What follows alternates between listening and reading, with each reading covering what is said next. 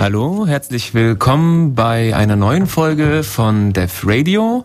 Ihr seid hier auf FreeFM 102,6 MHz. Ich heiße euch herzlich willkommen. Mein Name ist Mev, ich bin auch mal wieder im Studio. Vielleicht habt ihr mich schon vermisst. Ähm, ja, kommt auf unsere Homepage. Dort findet ihr die Telefonnummer von uns. Da könnt ihr anrufen im Studio, Fragen stellen, euren Senf dazugeben. Äh, auf der Homepage findet ihr auch unseren Chat. Da könnt ihr reinkommen und chatten und äh, Fragen stellen und Antwort kriegen. Da sind genug Leute drin, da ist immer was los. Später auf der Homepage findet ihr auch noch unseren Podcast und unsere Playlist und die Links und so weiter und so fort. Äh, schaut dann einfach drauf. Die URL ist übrigens www.devradio.de, D-E-V-R-A-D-I-O.de. Wenn ihr Lust habt, Radio zu machen, kommt äh, am Montagstreff bei uns in der Uni vorbei, beim äh, CCC-Treff. Das ist äh, jeden Montag um 18.30 Uhr im Café Einstein. Solltet ihr spontan Lust haben, Radio zu machen und irgendwas Wichtiges über Microcontroller sagen wollen, könnt ihr auch jetzt sofort vorbeikommen und euch ein bisschen einbringen. Aber dann äh, müsst ihr aber auch einen Kaffee mitbringen, weil hier gibt's nämlich keinen. So. Unser Thema heute, wie ihr vielleicht schon auf der Homepage gesehen habt, ist Mikrocontroller. Ähm, warum das Thema? Ähm, ganz einfach, ich habe selbst vor ein, zwei Jahren angefangen, bisschen mich für das Thema zu interessieren, teilweise wegen der Uni. Und äh, weil ich da ein bisschen was drüber weiß, dachte ich, äh, teile ich das Wissen und erzähle euch was davon. Ähm, außerdem ist es ein, also es ist ein sehr interessantes Thema. Ähm, was kann man mit Mikrocontrollern machen? Man kann messen, steuern, regeln. Das klingt jetzt genauso spannend wie Steuererklärung, aber es ist wirklich sehr lustig. Es ist eine, erstmal ist es eine erfrischende Alternative zu den äh, vielen Programmieren, da mal was zu basteln, das man auch anfassen kann. Und außerdem äh, sind Dinge, die blinken und äh, Sachen bewegen und so weiter, eigentlich schon cooler, als man denkt. Und es ist relativ einfach. Ähm, ich möchte euch in der heutigen Sendung also darüber einen Überblick geben, und ein bisschen die Angst nehmen und euch ermutigen, da mal ein bisschen rumzubasteln.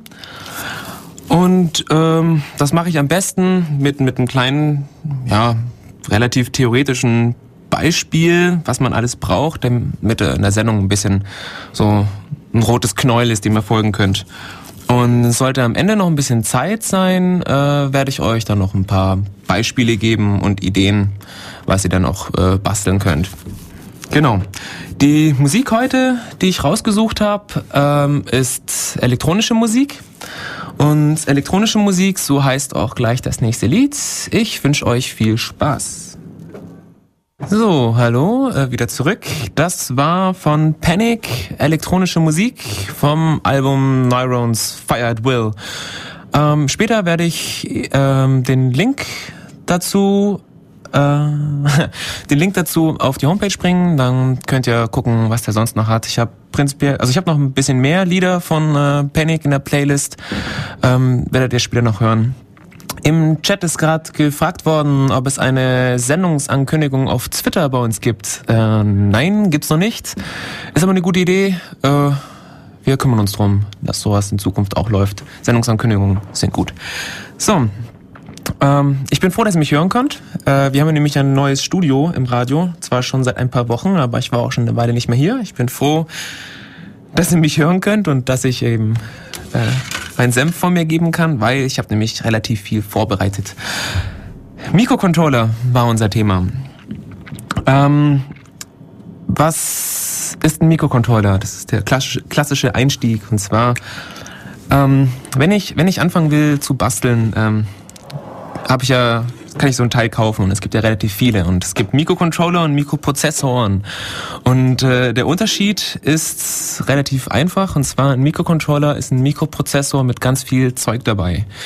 Ähm, Zeug, was das ist, das merkt man ganz schnell, wenn man selber mal versucht, mit einem Mikroprozessor was zu bauen, sowas wie zum Beispiel ein 386er oder ein, äh, was war's, äh, HC 6811. Ähm, weil diese Teile äh, rechnen zwar wunderbar und haben im Fall von, keine Ahnung, den Intels äh, Haufen Features, MMX und so weiter und so fort, aber das war's dann auch schon. Ähm, bei diesen Chips fehlt dann zum Beispiel der Programmspeicher, da ist kein Quarz dabei, äh, IO geht nicht. Ähm, man muss irgendwelche Puffer einbauen, weil das Ding nicht äh, genug Pins hat. Dann gibt es keine Serienschnittstelle, es gibt keine Timer. Ähm, RAM habe ich schon gesagt. Äh, RAM braucht man eventuell auch. Das heißt, man muss ähm, erstmal ja, ein komplettes Motherboard eigentlich drumherum bauen, bevor man starten kann. Und ähm, dieser ganze Kram, der ist bei Mikrocontrollern schon dabei. Das heißt, äh, da habe ich ähm, schon alles Mögliche dabei. Was alles dabei ist, das ist unterschiedlich. Das hängt davon ab, was für ein Controller ich mir kaufe. Ähm, da gibt's dann zum Beispiel dann noch ähm, äh, USB, CAN, Ethernet. Displayzeug und in Extremfällen gibt es dann auch richtige Grafikkarten oder komplette Soundkarten, ähm, die da noch mit untergebracht sind. Ähm, Beispiel für solche Extremteile sind zum Beispiel der, der, dieser C64 DTV, den kennt ihr vielleicht. Das ist ähm, gibt's äh, dieser Chip, der in diesem Joystick, C64 Joystick drin ist, ähm, den man direkt am Fernseher anschließen kann, deswegen auch DTV, Direct TV und dann auch direkt C64 Spiele spielen kann. Das ist ein netter Chip, da gab's beim letzten Chaos-Kongress auch einen Vortrag drüber, wo das Teil ein bisschen genau angeguckt worden ist. Und dann gibt es noch äh, zum Beispiel, das fand ich ganz krass, so ein Power-PC mit äh, um die 400 Megahertz. Da war dann gleich noch AC97 Sound und 1280 mal 1400 24 äh, XVGA mit dabei und so weiter und so fort. Also relativ viel. Und äh, wenn man für so ein Teil dann ähm, eine Platine bauen will, dann ist da quasi fast nichts drauf. Das, was dann den meisten Platz wegnimmt, sind halt dann die Konnektoren und also VGA-Stecker und so weiter. Ähm, die Platine selbst ist dann nur 10 mal 10 Zentimeter groß und das ist sehr lustig. Aber um solche großen Maschinen geht's gar nicht. Mir geht's eher um diese kleinen Mikrocontroller, nämlich äh, die mit den wenig Pins, mit denen man ähm, süße Sachen basteln kann. Genau. Diese, diese Microcontroller sind ähm, kleiner. Also wenn ich äh, zum Beispiel ähm, mal so ein Atmel oder sowas mit einem Pentium 75 oder so vergleicht, dann ähm, wird man sehen, weshalb es angenehmer ist, mit einem Atmel zu basteln, oder mit einem AVR, weil der hat dann zum Beispiel 8 bis 64 Pins, während der Pentium äh, mit seinem Socket 7 dann 351 Pins hat und da dann mal schnell was zusammenzulöten, macht auch keinen Spaß mehr, zumal die Pins auch relativ eng zusammen sind und ja, man dann viel zu tun hat. Ähm, weil diese Mikrocontroller kleiner sind, ähm, haben sie auch häufig äh, weniger weniger Leistung. Also ganz klassisch äh, sind zum Beispiel, dass äh, die meisten Mikrocontroller nur 8-Bit äh, Rechner sind, dass die keine MMU haben, also äh, Memory Managing Unit. Ähm, oder äh, keine Fließkommazahlen können. Der, der, also ähm, die meisten Atmels, ich will jetzt nicht sagen alle, ähm, haben nicht mal eine Division. Also von den, äh, von den Mikrocontroller, von, den AV, von der AVR-Reihe. Und ähm, es auch nicht. Zum Basteln reicht's. Die Vision kann man auch mit seinem C-Code und äh, der entsprechenden Bibliothek basteln. Und das macht dann alles der Compiler oder der Assembler, was auch immer. Das läuft. Ähm, dass diese Mikrocontroller teilweise keine MMU haben und auch nur 8-Bit unter der Haube, hat's ein paar Konsequenzen. Äh, natürlich, zum Stichwort Linux. Wenn ich jetzt äh, zum Beispiel ähm, ein bisschen mit Linux spielen will, Embedded Linux, dann werde ich so meine Probleme haben, da den Kernel auf so eine kleine Architektur drauf zu kriegen. Ähm, die, die Mikrocontroller sind auch eigentlich nicht nicht eigentlich dafür nicht ausgelegt, dass man da jetzt ein komplettes Betriebssystem drauf tut. Sind, äh, wenn man wenn man da mit Linux ein bisschen rumspielen will und mit ähm, Gigabyte Flash Speicher und Ethernet, dann kann man sich überlegen, dass man auch ein bisschen eine größere auf größere Controller geht, wie zum Beispiel ein ARM oder sowas in der Art. Da läuft dann auch Linux. Es gibt ein Linux-Projekt, das ähm, auch ohne, äh, das ein Linux ohne MMU bastelt, ein Kernel. Äh, das heißt, äh, wie heißt das im äh, MyC Linux, also Microcontroller Linux, äh, braucht aber auch 32 Bit. Und äh, das fällt für, für unsere kleinen Controller weg. Zumal der Linux-Kernel auch irgendwie ein Megabyte groß ist ungefähr und äh, die, die Mikrocontroller äh, sehr wenig Speicher. Also ähm, den, den ich später nochmal als Beispiel rannehmen werde, den Controller, das ist ein äh, AT Tiny 2313. Der hat äh, nur, was war's, 128 äh, Bytes RAM und äh, der Flash, der da mit dabei ist, das sind äh, zwei Kilobytes. Also da wird man schon, es wird es schwer haben, dann Linux drauf zu tun. Bei äh, dem man dann noch die ganzen Bin-Utils hat und äh, Speicherverwaltung und so weiter und so fort. Das ist ein anderes Thema also und das machen wir bei einer anderen Sendung vielleicht mal. Ähm, wir wollen die kleinen Bastelprojekte, wie schon erzählt. Ähm, warum ausgerechnet Mikrocontroller? Ähm, also mein Grund, weshalb ich über Mikrocontroller gestolpert bin, ist ganz einfach. Ich bin nicht so das Elektronikgenie. Genau genommen habe ich so gut wie gar keine Ahnung davon. Ich bin froh, wenn ich das Ohmsche Gesetz kenne. Und äh, mit Analogschaltungen komme ich eigentlich nicht zurecht. Also einen Verstärker zum Beispiel bräuchte ich gar nicht erst versuchen zu bauen. Ähm, deswegen bin ich bei der, bei der Digitaltechnik sozusagen hängen geblieben weil man äh, einfach im Datenblatt nachliest, wie diese kleinen schwarzen Bausteine zusammengesteckt werden und dann machen die hoffentlich das, was sie tun. Ähm, man könnte jetzt auch ähm, die, die klassischen äh, Steinchen nehmen, wie zum Beispiel so ein, so ein Timer-Baustein 555 oder Counter, um dann mit, mit der Logik oder den Gattern sich halt dann zum Beispiel seine Binäruhr zu bauen oder sowas. Allerdings braucht man relativ viele, man muss wissen, wie man sie zusammensteckt und das Ganze ist nicht so flexibel, weil wenn ich dann das ganze Projekt umbauen will, brauche ich eine komplett neue Platine. Das heißt, ich muss beim, beim, äh, beim Schaltplan ausdenken, schon ein bisschen Arbeit in den Schaltplan reinstecken, dass die Baustellen noch alle ein bisschen zusammenpassen. Wenn ich einen Controller habe, äh, die Mikrocontroller heutzutage, die brauchen äh, theoretisch nur Strom und dann laufen sie. Da muss nicht so viel in, in, die, in die Schaltpläne irgendwie reingedacht werden und da kann man schon mit sehr wenig Ahnung sich äh, da ein kleines, kleines Board aufbauen und das dann einfach programmieren, weil ich vermute, dass, dass die meisten Zuhörer hier sowieso schon äh, aus der Programmierecke kommen und sich deswegen ähm, mit dem Programmieren leichter tun. Und es ist einfach auch gewohnter, wenn man dann einen Baustein hat, den man halt dann beliebig flashen kann, um dann seine Programme zu haben und Sachen zu steuern und zu regeln und so weiter. Und äh, was auch ganz schön ist, man kann relativ abstrakt auf den Dingern arbeiten. Relativ abstrakt, ähm, man ist schon ziemlich hardware-nah, aber für einen Informatiker ist das noch äh, verträglich auf jeden Fall. Äh, später dazu mehr. Was auch schön ist, habe ich schon erwähnt, äh, Mikrocontroller sind einfach. Man kann wirklich als, als Laie da schon, wenn man unbedingt die Sachen selber machen will und kein fertiges Experimentierboard kaufen, selber machen.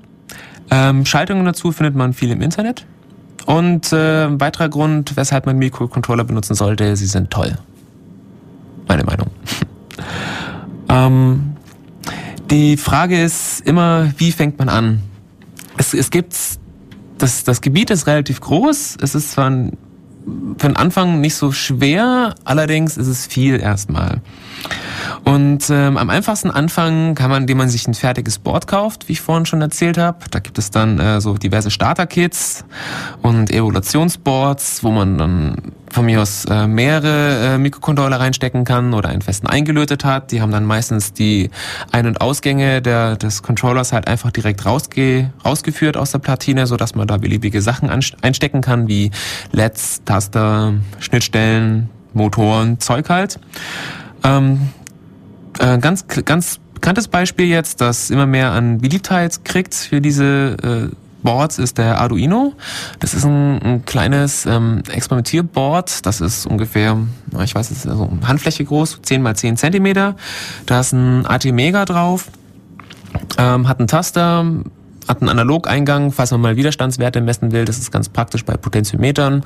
Hat einen USB, kann man flashen, kann man seine Software drauf spielen und direkt losprogrammieren. Äh, man braucht auch keine Programmiersoftware dazu, äh, keine Programmiergeräte dazu, weil äh, der, das Experimentierboard so ist, dass man über die Serienschnittstelle direkt über den Bootloader dann die Programme draufladen kann. Ähm, später gibt's dazu nochmal mehr. Ich will nicht gleich mit allem auf einmal kommen. Dann, ähm, genau, ich möchte jetzt äh, für die Sendung mich allerdings ähm, bisschen mehr auf, auf die Hardware konzentrieren. Ähm, und deswegen werde ich jetzt nicht bei, bei so einem Experimentierboard anfangen, sondern bei Null anfangen und euch dann ähm, eben so ein theoretisches Board mal vorbereiten oder erzählen, was man dazu braucht, um sowas mal selber zu bauen. Weil selber bauen lernt man eine Menge, man lernt ziemlich viel und äh, es macht auch Spaß. Genau. Ich ähm, würde sagen, dass ich jetzt langsam schon genug geredet habe. Ähm, ich spiele einfach jetzt mal das nächste Lied und das ist von äh, Mesu Kazumai After Mars. Ich wünsche euch viel Spaß. So, das war, ähm, jetzt habe ich den Titel vergessen, After Mars von Mesu Kazumai. Ähm, im Chat wurde gerade gefragt, ob es irgendwie ähm, eine gute freie CAD-Lösung eben zum Schallplan malen gibt. Ähm, und dabei fällt mir wieder auf, oder kann ich nur wieder erwähnen, wie toll der Chat ist, ähm, denn Platinenlayout und Schallplan malen hätte ich jetzt komplett vergessen in der Sendung. Ähm,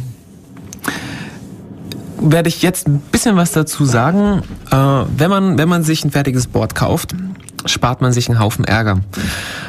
Weil, wenn man, wenn man damit frisch anfängt, ähm, kämpft man quasi an zwei Fronten. Einmal hat man die Software, die man zum Laufen bringen muss, ähm, was kein so kleines Problem ist, weil man auf einer normalerweise neuen Hardware arbeitet. Da gibt es dann ähm, klassische Fehler, die irgendwie jeder macht. Und dann kommt noch dazu, dass eben, wenn man die Hardware selber macht, dass man eben bei der Hardware auch solche Fehler macht und da dann irgendwie äh, was.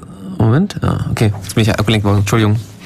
Und ähm, bei der Hardware macht man auch haufenweise Fehler, zumindest ich habe haufenweise Fehler gemacht, die mir echt Wochen gekostet haben, bis ich da mal es herausgefunden habe, woran es lag. Und da hat man echt viel zu tun, wenn man beschließt, also beschließt, das selber zu machen. Und zumindest die Hardware-Ecke kann man sich relativ gut, äh, harte Probleme kann man sich relativ gut sparen, wenn man fertiges Board nimmt. Ähm, Macht man die Sache selber, hat man viel zu tun, aber man lernt auch unglaublich viel. Ähm, und ich persönlich bin eigentlich auch eher der Fan, der sich dann gleich eine, eine Platine irgendwie dazu macht. Ähm, bei den normalen ICs oder bei den normalen Mikrocontroller, die es in diesen Dual Inline Gehäusen gibt, die sind noch relativ gut zu löten und auch zu ätzen. Da reicht auch eine einseitige Platine. Ähm, kann man das noch machen, wenn man dann SMD-Bauteile hat und noch mehr dazu kommt und dann hunderte von Kontakten, dann macht das keinen Spaß mehr. Dann, dann kann man sich überlegen, das Ding richtig herstellen zu lassen. Das kostet wieder Geld. Aber man möchte erstmal anfangen zu schnuppern. Und da ist es, finde ich, ist es in Ordnung, wenn man sich eine Platine bastelt oder wenn man sich so ein Breadboard besucht. Das sind diese ähm, ja, das sind diese ähm, Steckbretter, die es äh, zu kaufen gibt, diese weißen, habt ihr vielleicht schon gesehen, aber man kann auch eine Lochrasterplatine nehmen und dann die Sachen mit verkabeln, dann spart man sich zumindest das Ätzen. Und äh, möchte man aber selber komplett eine Platine machen mit Bohren und allem drum und dran, dann geht das auch. Dann muss man aber äh, einerseits das Platinenlayout irgendwie herkriegen und äh, normalerweise dann ja sowieso auch den Schaltplan. Und ähm, als ich das versucht habe, äh, habe ich, weil ich ein ähm, Linux-User bin, beziehungsweise kein Windows habe, erstmal nach, nach ähm, Schaltplan-Programmen äh, gesucht und auch Layout-Programmen, habe dann ähm, so, so ein ganzes Package äh, bei Ubuntu, ein Repository war das drin, auch gefunden. Der Name fällt mir jetzt aber gerade nicht ein. ähm, äh, G, G-Chart, ich weiß es nicht mehr. Ich, ich schreibe es in Links rein.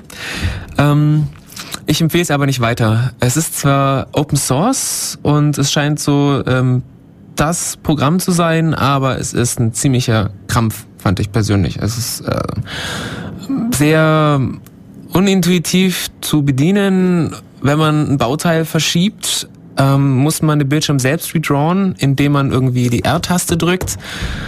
Und äh, das ist irgendwie nicht so das, was ich mir vorgestellt habe, dann ist es schneller. Ich, ich mal irgendwie den Schaltplan mit dem Edding, tun auf eine Folie kleiner kopieren und dann ausdrucken oder sowas. Und also zumindest war ich mit dem Programm nicht zufrieden, weil sie auch teilweise abgestürzt sind und es war ein komischer Krampf, da dann auf die kommerziellen Lösungen zu gehen, so ungern ich das empfehle, ähm, spart sehr viel Ärger. Da habe ich ähm, zwei gefunden, die bei mir unter Wine liefen. Das war einerseits Target, äh, Target 2000 so ähnlich heißt das. Das ist eigentlich ein Windows-Programm. Äh, es ist eine Freeware dabei. Äh, die Freeware kann allerdings nur 100, 100 Pins insgesamt ähm, ja, Layouten sozusagen. Und das Programm bedient sich relativ gut. Äh, das ist wirklich so clicky bunti. Man hat seine, seine, ähm, ja, seine Bibliothek, wo die einzelnen Bauteile drin sind. Man klickt zusammen, man legt die Leiterbahn und alles ist gut. Das Programm, das aber die meisten benutzen, zumindest im Hobbybereich, das man ständig sieht und das man deswegen auch angucken sollte, ist äh, mindestens so alt wie verbreitet. Ähm, habt ihr sicher auch schon gehört, ist Eagle, also wie der Adler. Äh, da gibt's auch eine Freeware dazu. Die hat allerdings die Beschränkung, dass die nur eine Platine von, äh, also eine halbe Euro-Platine ähm, äh, layouten kann. Das sind, ähm, lass mich raten, vier mal zehn Zentimeter müssten das sein. Circa ungefähr. Möchte man größere Platinen machen, muss man sich halt die, die Vollversion kaufen. Wie, was die jetzt kostet, kann ich nicht sagen. Normalerweise für, für kleineren Projekte reicht die kleine. Oder man, man improvisiert halt, indem man mehrere kleine aufeinander stapelt oder so weiter. Eagle ähm, ist auch ein bisschen ähm, eine Zicke beim Bedienen. Ähm, man muss sich erst dran gewöhnen, aber wenn man mal so die, die, sich an die Kanten gewöhnt hat, kommt man mit klar. Und ähm, mit Eagle kann man auch Schaltpläne bauen. Es, es gibt eine große Bibliothek mit Bauteilen. Wenn man sich mal darin zurechtgefunden hat, ähm, passt es eigentlich zum Benutzen und ähm, den Schaltplan kann man auch ausspucken, auch mehrlagig und ähm, die meisten äh, Firmen, die Platinen drucken, die akzeptieren dann auch diese, also kommen mit Eagle auch gut klar. Also eigentlich würde ich Eagle empfehlen, auch wenn es eben nur eine Freeware ist und nichts Open Sourciges, äh, um Schaltpläne, Schaltpläne zu malen und dann auch äh, um die Platinen zu routen. Ähm, genau. Das zu der Frage aus dem Chat. Ähm, wie fange ich an? Ich habe jetzt äh, während der letzten na, halben Stunde jetzt schon äh, ein paar Controller-Namen um mich hergeworfen. Atmel, AVR, Artetiny, bla bla bla. Ähm, wenn man, wenn man mit einem Controller anfangen will, ähm, gibt es eigentlich, ähm, findet man zwei am häufigsten, eigentlich teilweise drei. Das ist einerseits, ähm, sind das die von Atmel, äh, die AVR-Reihe, das sind ähm, RISC, ähm, RISC 8 Bits Mikrocontroller und äh, dann gibt es von na, äh, jetzt hab ich, äh, von Microchip Technologies eben noch die PIX. Und äh, inzwischen gibt es seit 2005 ähm, findet man auch immer häufiger die R8Cs von Renesas. Ähm, von den Picks habe ich ehrlich gesagt ähm, keine Ahnung. Ich bin damals durch die Uni halt direkt bei den AVRs gelandet und weil Admil da auch eine super ähm, Unterstützung, was gerade Linux-Programme und so weiter bietet und Datenblätter und alles drum und dran, bin ich auch bei Admil geblieben. Ähm, es gibt für Admil den GCC, es gibt für Linux diverse Brennsoftware und Simulatoren und da bleiben eigentlich kaum Wünsche offen. Beim PIC kann ich nicht genau sagen, wie das ist, aber die AVRs vom Atmel sind gut verbreitet und gut unterstützt und wenn man dazu Hilfe sucht, findet auf jeden, findet man auf jeden Fall was. Ähm, die R8Cs, die, wie die sich in der Zukunft verbreiten werden, wird sich zeigen. Die sind erst dadurch ein bisschen bekannt geworden, dass in der Zeitschrift Elektor, 2005 war das, glaube ich, ähm, so ein kleine, super kleines Experimentierboard ähm, ähm, in der Zeitschrift dabei war. Dieses Experimentierboard, ich spreche es jetzt mal in Anführungszeichen, äh, war so groß wie, oh, lass mich lügen, ähm, 20 Pin ähm, Still-Gehäuse, also ungefähr einen Zentimeter breit und ein paar Zentimeter lang. Das war eine ganz kleine Platine, wo ein SMD äh, Mikrocontroller drauf war mit ein bisschen Widerständen, was er halt noch so braucht. Und äh, hat die hat die fast alle Pins direkt nach außen geführt und mit dem Teil konnte man fast direkt anfangen, kleinere Projekte zu machen. Und ähm, da hat sich der R8C so ein, so ein bisschen verbreitet. Das äh, ist äh, was ist das? Das ist ein 16-Bit-Prozessor, Mikrocontroller und ähm, Megahertz. Pff, müsst ihr nachschlagen, ist auch nicht so wichtig. Ich rate euch sowieso, ähm, benutzt die AVRs von Atmel, da seid auf jeden Fall zufrieden und das bietet euch alles, was ihr wollt. Es gibt auch für die Leute, die kein Linux verwenden, äh, auch für die Windows-User gibt es dann von Atmel selbst dann noch ähm, Programmierumgebungen, in denen man ziemlich gut debuggen, simulieren, programmieren kann. Also es ist wirklich top eigentlich und auch super dokumentiert. Es gibt viele Codebeispiele von Atmel, wo man schauen kann, wie die das machen und so weiter und so fort. Genug gelobt.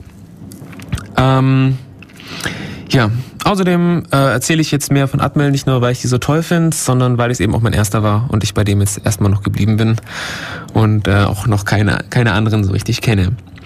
Bei den Atmels gibt's dann äh, auch verschiedene, von AVRs gibt's auch verschiedene ähm, ähm, Baureihen sozusagen.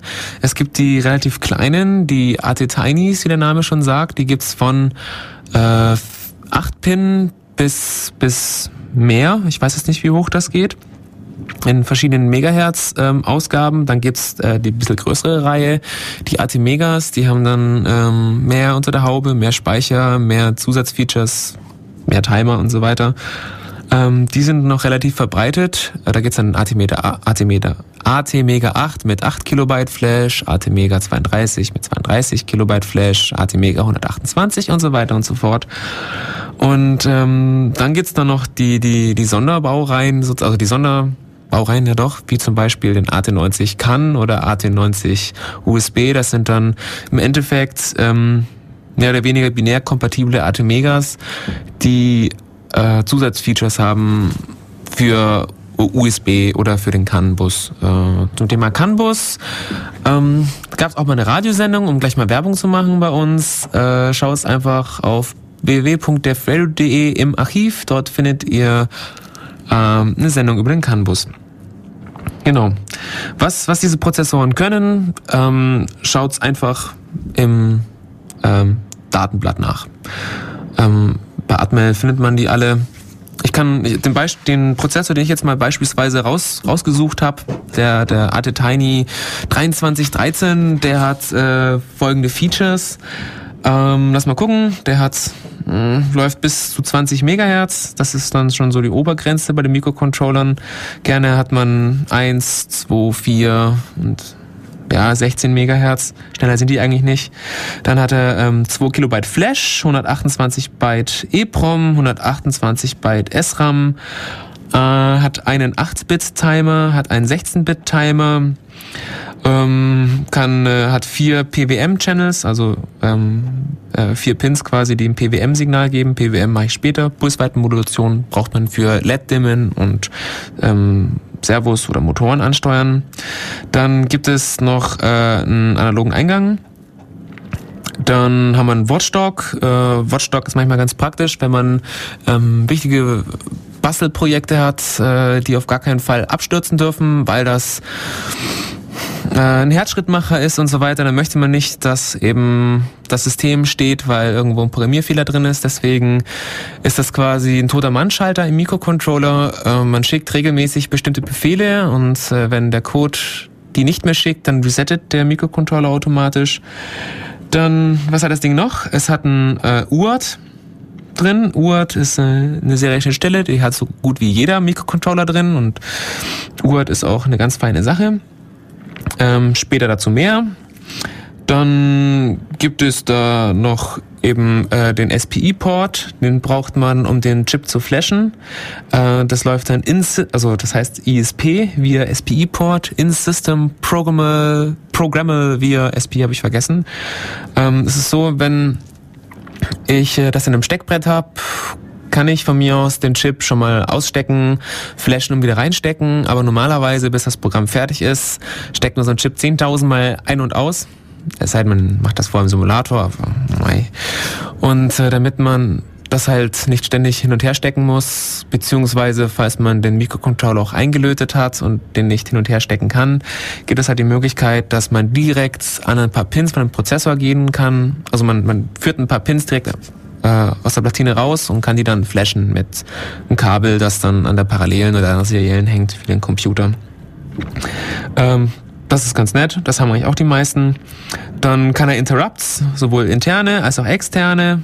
Ähm, externe Interrupts sind manchmal ganz praktisch, wenn ich zum Beispiel einen Taster drücke, dass dann der Programmfluss unterbrochen wird. Zu Interrupts gibt es später mehr. Dann hat er verschiedene Standby-Modes. Dann gibt es ähm, Power on Reset. Das ist jetzt nicht so wichtig. Äh, dann ist dann äh, ein Oszillator schon drin. Das ist ein ähm, dafür da, dass ich einfach direkt loslegen kann. Also äh, ein Prozessor braucht normalerweise eine Clock, äh, sonst macht er nichts. Und ähm, damit ich nicht einen externen Quarz oder so anschließen muss, gibt's halt schon einen dabei. Äh, warum man den, wann man den nimmt und wann man den nicht nimmt, sage ich später auch nochmal genau. Dann hat der ähm, AT Tiny hier noch ähm, 18 IO-Lines. Ähm, das sind quasi 18 Pins die ich beliebig als Eingabe und Ausgabe benutzen kann. Also ich kann dann zum Beispiel sagen, Pin 4 soll High sein oder Low oder weiß ich was. Und äh, sonst läuft der bei ähm, 1,8 bis 5,5 Volt, beziehungsweise ähm, die andere Version von 2,7 bis 5,5 Volt. Ähm, 2,7 Volt oder beziehungsweise 1,8 Volt ist ganz nett, weil da kann man dann zum Beispiel mit äh, einfachen Batterien dann schon was machen. Genau. Sonst gibt's da nichts Wichtiges zu diesem Tiny. Jetzt wisst ihr ungefähr, was er drin hat. Was ganz interessant ist, ist halt die Uhr und die beiden Timer. Ähm, Mache ich, wie ich schon gesagt habe, später mehr. Okay, jetzt habe ich viel gelabert, damit äh, euch äh, damit eure Ohren sich wieder ein bisschen entspannen können, äh, spiele ich jetzt einfach mal wieder ein bisschen Musik. Und zwar, wie angekündigt, wieder ein bisschen von Panic.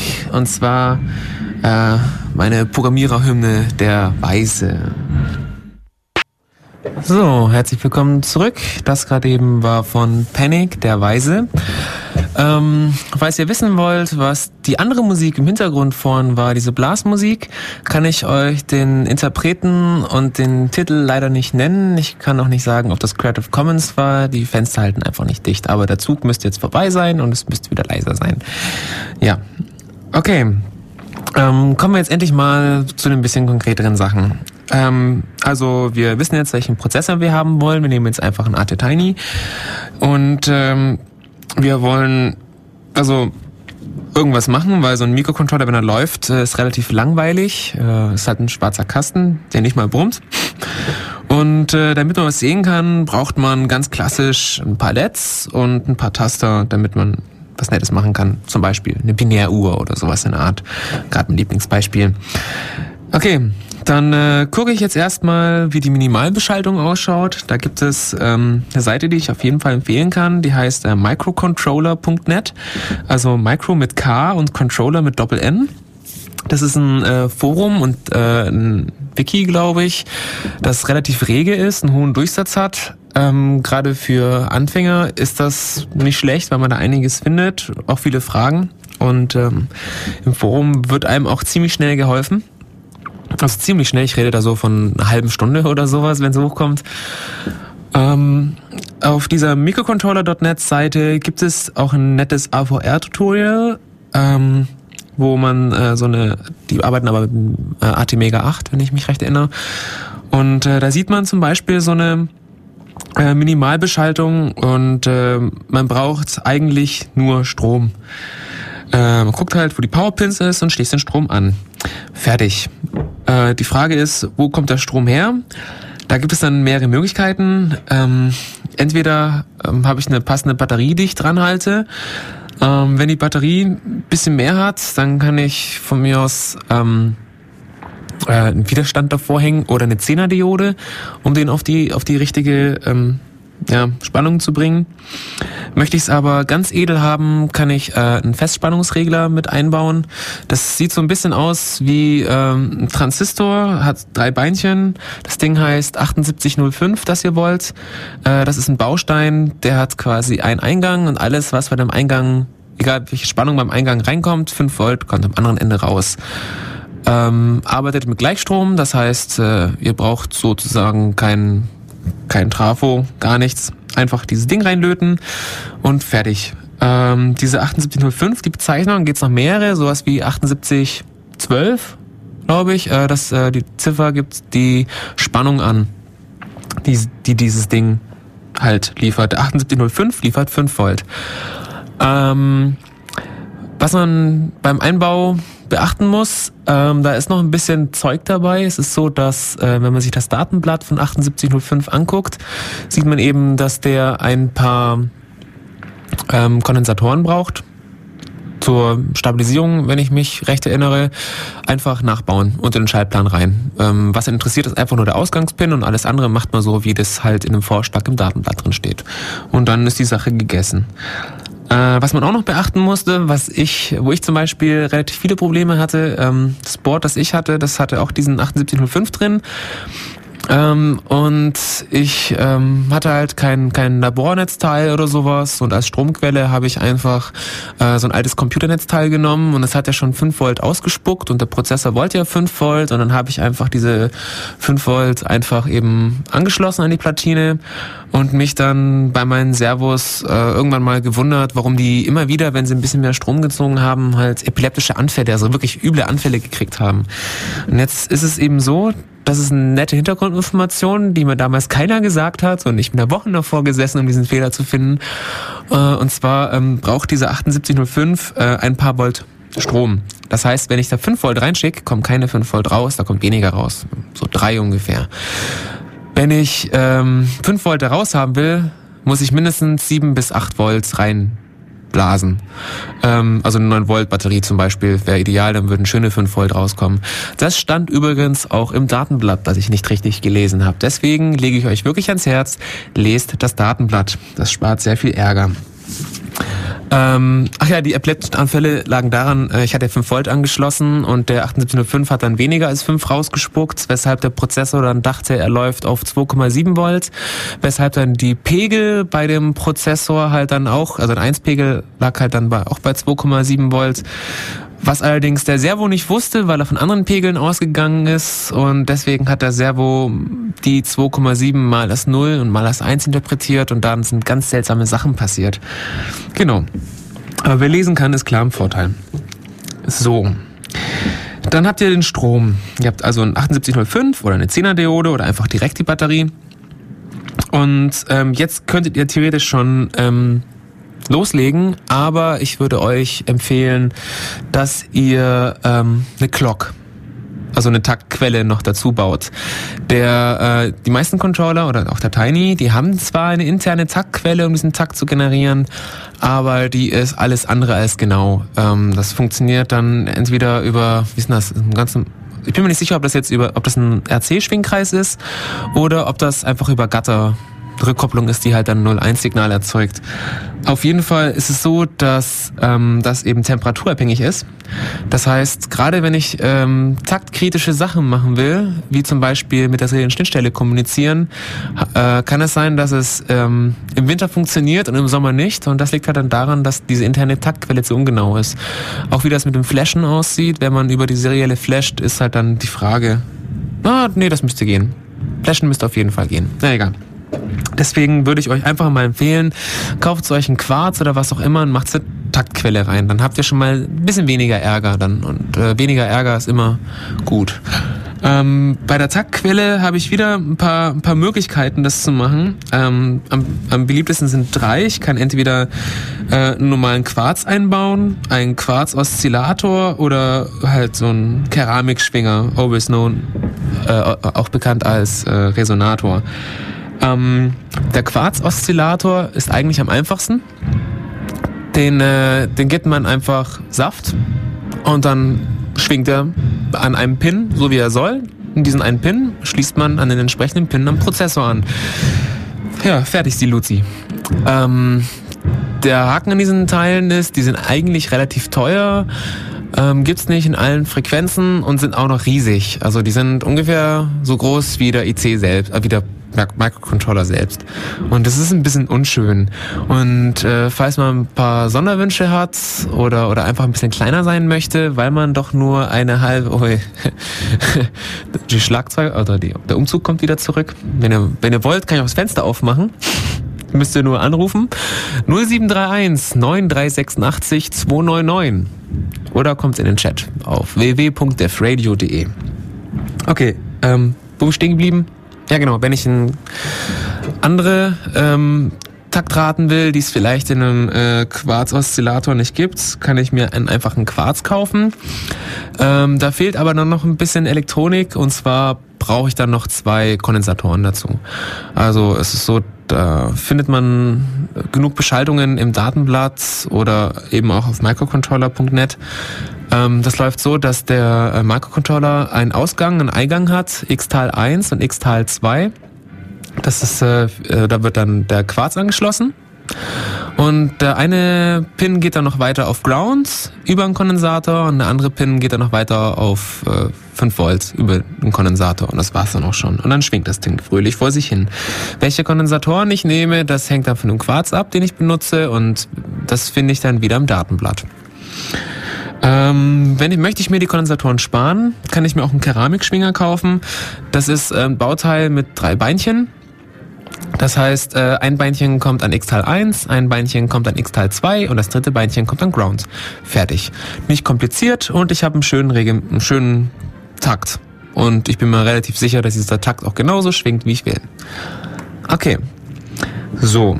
So viel zum Thema Klackt. Takt, meine ich. Jetzt haben wir ähm, Stromversorgung. Wir haben Takt. Und ähm, tja, jetzt müssen wir irgendwie unser Programm draufkriegen das wir programmiert haben. Ähm, wie man das draufkriegt, sage ich euch nach dem nächsten Lied. Das nächste Lied äh, ist von Bodenständig 2000 und heißt Kabelfreaks. Bei waren wir doch nur Kabelfreaks. Das war von Bodenständig 2000 Kabelfreaks. Ähm, ein Lied, das super in diese Sendung passt, denn äh, mit Löten geht's nämlich weiter. Wir haben, ich habe ja gesagt, wir haben jetzt Strom für unseren Prozessor, wir haben jetzt einen Takt äh, in einem Prozessor, das alles steckt schön in so einer Lochrasterplatine oder in so einem Breadboard, ein Steckbrett. Und ähm, jetzt habe ich irgendwie, wie ich dann später noch beschreiben werde, eben mein Programm geschrieben, das von mir aus eine LED blinken lässt oder sowas. Und jetzt habe ich da so eine Datei rumliegen und diese Datei muss jetzt irgendwie in diesen Microcontroller reingeflasht werden. Wie macht man das? Äh, wir haben zwei Möglichkeiten. Entweder kaufen wir uns ein Programmiergerät, die gibt's dann schon so ab 100 Euro plus minus oder ich bastel das selber. Und ähm, für meinen Fall hat selber basteln auf jeden Fall gereicht. Äh, ist auch nicht schwer. Prinzipiell ähm, muss ich mir überlegen, äh, wie ich den Prozessor flashen will, mit welchem Interface. Da habe ich dann die Möglichkeit, zum Beispiel die parallele Schnittstelle zu nehmen, die serielle Schnittstelle zu nehmen oder eben ein USB. Ähm, die Lösung, die ich äh, hatte, war, weil man es mir so vorgegeben hat, äh, die parallele Schnittstelle ähm, hat den Nachteil, dass er A ein bisschen empfindlich ist, wenn es Kurzschlüsse, Kurzschlüsse gibt und äh, B, wenn man einen Parallelportdrucker hat, muss man die Geräte immer umstecken, wenn man was flashen will und das ist echt nervig. Ähm, Alternative ist, ähm, man benutzt einen seriellen Port äh, dann sieht die Schaltung ein bisschen anders aus, aber macht prinzipiell das Gleiche. Ähm, dann muss man normalerweise zumindest nicht den Drucker ausstecken, aber äh, wenn man mit dem Rechner kommunizieren will über den seriellen Port, dann ähm, muss man halt umstecken, wenn man flashen will oder man überlegt sich halt irgendwas und ähm, oder hat einen zweiten Serienstecker. Aber heutzutage haben wir die Rechner fast überhaupt keinen Serienstecker mehr, zumindest nicht die Laptops. Und äh, da braucht man USB. Und äh, den Weg, den man da normalerweise geht, ist, ähm, man macht es trotzdem auf parallel oder seriell und besorgt sich einfach einen USB-Adapter. Das ist am einfachsten. Ähm, ich muss zugeben, die Musik irritiert mich gerade ein bisschen. Wir können ja noch ein bisschen zuhören und warten, wie sie vorbeilaufen. äh, genau. Ähm, wie, man, wie man dieses Flash-Teil baut, ähm, ist relativ einfach, wie schon gesagt. Die meisten Contro Controller lassen sich äh, via SPI programmieren. SPI braucht äh, fünf Leitungen. Es ist quasi äh, eine Clockleitung, eine Eingangleitung, eine Ausgangleitung, um halt Sachen wieder auszulesen. Dann gibt es noch ein Ground und ein Reset beziehungsweise ähm, Chip Select, wenn man mehrere Sachen programmiert. Und äh, was ich halt mache, ist, ich tue die äh, fünf Leit die entsprechenden Pins an einem Prozessor aus der Platine rausführen, in einem Schalter, in einen äh, Stecker meiner Wahl Und ähm, das Ganze kommt dann eigentlich direkt an bestimmte Pins von deiner Parallelports oder seriellen Schnittstelle. Und ähm, dazwischen kommen dann zum Beispiel noch eins, zwei Widerstände wegen den Pegeln. Oder ähm, was man häufig auch sieht, was glaube ich die bessere Lösung ist, ist dann noch ein, ein Treiberbaustein dazwischen zu löten. Das ist äh, zum Beispiel der äh, 74 LS 255. Findet ihr falls ihr euch das nicht merken könnt, im Internet. Äh, auf dieser Microcontroller.net Seite, den Artikel, der eigentlich das Ganze ganz gut beschreibt, es sind auch mehrere Bastelanleitungen links drauf. Da findet ihr sowohl die eine Variante, die einfach nur die Drähte direkt zum Prozessor schickt und die andere Variante auch, die eben diesen Puffer verwendet. Ich habe die mit diesem Tree-State-Buffer und ähm, ich bin da ganz zufrieden damit. So, ähm, jetzt weiß ich zwar, wie ich den, den Prozessor jetzt mit dem Computer verbinde. Jetzt ist aber noch die Frage, wie kommen jetzt die Daten jetzt endlich drauf? Ähm, da benutzt man halt ein passendes Programm dazu. Entweder benutzt man ähm, das AVR Studio oder sowas, also das, was halt AVR mitliefert. Und ähm, dann gibt's halt noch äh, viele andere Brennprogramme, PonyProc, AVR Dude. Äh, ich benutze AVR Dude, weil der bei meinen Paketquellen schon dabei war. Und äh, da muss man in der Konfigurationsdatei nur sagen, an welchem Port, bei mir Parallelport eben ähm, der IC, also der Mikrocontroller hängt und nach welchem Protokoll er die Sachen ja, flashen soll. Es gibt verschiedene Belegungen. Dieses SPI-Zeug ist nicht so, ist, ist nicht wirklich ein Standard. Das ist irgendwie, es gibt Unterschiede und es gibt verschiedene Programmiergeräte, die halt dann andere Belegungen haben. Da sucht man sich einen raus und macht den halt dann so. Ähm, Möchte man USB haben, kann man sich so ein Ding selber bauen oder kaufen. Ich würde kaufen. Einfach einen USB. Ähm, Adapter kaufen. Fertig. Weil möchtest du später für deinen Mikrocontroller irgendwas mit USB machen, wirst du wahrscheinlich sowieso basteln müssen und einmal basteln reicht. Man muss ja nicht zu viel selber machen. Okay. So. Jetzt muss ich überlegen, wie ich weitermache. Ähm, jetzt haben wir Strom, wir haben die Clock, wir ähm, haben ein Flash, also ein Programmierkabel sozusagen und können das Programm auf den Widerstand programmieren. Jetzt ähm, möchte man das, was passiert. Jetzt kümmern wir uns mal um die Peripherie von dem Mikrocontroller. Ähm, man kann an die Beinchen zum Beispiel direkt eine LED anlöten. Dabei sollte man achten, dass sie richtig rum gepolt ist und dass sie einen entsprechenden Vorwiderstand verfügt. Weil so eine ja, genau. Ähm, was für einen Vorwiderstand man nimmt, guckt man entweder bei der Schaltung nach oder man berechnet es. Äh, wie man das berechnet, ähm, man schaut nach, ähm, wie viel Ampere so eine LED zieht. Dann schaut man, wie viel, wie viel Strom rauskommt. Also zum Beispiel, ähm, nehmen wir an, die Pins haben ähm, 5 Volt und die LEDs ist eine, was weiß ich, 1,2 LEDs bei 0,1 Ampere, dann ziehe ich eben diese 0 äh, diese diese diese Voltzahl von der LED von dieser 5 Volt ab und habe dann quasi die Restspannung. Und dann kommt dieses äh, Umsche Gesetz drin. Äh, ich glaube, dann muss ich die Spannung durch die Amperezahl der LED teilen und dann bekomme ich eben äh, den Ohmwiderstand, den ich für diese LED brauche. Ähm, es gibt mehrere Möglichkeiten, eine LED anzuschließen. Normalerweise, ähm, wenn, wenn man nur wenige LEDs hat, eine kleine oder so, kann man sie so dann eben direkt an den Pin anschließen. Sollten es aber ähm, üble Viecher sein, die ordentlich Strom ziehen oder einfach ganz viele LEDs irgendwie parallel, äh, dann geht, kann man das nicht mehr direkt an den Mikrocontroller-Ausgang hängen. Dann ähm, muss man sich dann behelfen, indem man zum Beispiel äh, einen Transistor dazwischen schaltet oder, oder entsprechende Bausteine, Treiberbausteine oder ähm, die LED einfach anders anschließt. Also ich würde dann einfach einen leistungsfähigen Transistor empfehlen. Ähm, hab nur vergessen, wie die heißen, weil das alles relativ spontan aus dem Kopf erzählt wird. Ich schreibe es aber in den Link. Äh, wie heißen die denn? Verdammt. Irgendwas. Das ist ein Transistor. Egal, wurscht. Ihr findet das schon. Zur Not tut's auch ein kleiner Transistor. Guckt einfach ein, der die nötige Leistung hat. Fertig. Ähm, wenn ich einen Taster haben will, äh, da passieren noch relativ viele Fehler. Ähm, als ich äh, das erste Mal einen Taster angeschlossen habe, habe ich ähm, äh, das, das eine Ende vom Taster an 5 Volt angeschlossen und das andere Ende vom Taster an den Eingangspin von einem Prozessor und habe mich dann gewundert, warum ich nur Scheiße lese. Und zwar ist das, ist das ein Fehler, den man ganz häufig macht. Ähm, und zwar, ähm, wenn ich den Taster drücke, dann liest der IC auf jeden Fall 5 Volt, also eine 1 ganz sauber. Aber wenn ich den Taster nicht gedrückt habe, dann liest der Prozessor nicht null, weil eben diese Leitung jetzt in der Luft hängt. Die ist nicht an Ground angeschlossen, die ist nicht an 5 Volt angeschlossen, diese, dieser Eingang ist einfach undefiniert. Und was du dann vom Mikroprozessor liest, äh, Mikrocontroller liest, das hängt davon ab, äh, wo du gerade stehst, wie warm es ist, welchen Radiosender du gerade anhast und äh, ist quasi ähm, nicht definierte, nicht definiertes Zeug. Das heißt, wenn du was ordentliches lesen willst, musst du dafür sorgen, dass wenn ich einen Taster drücke, dass eben die Leitung auf 1 ist und wenn ich einen Taster nicht drücke, dass die Leitung auf 0 ist oder andersrum.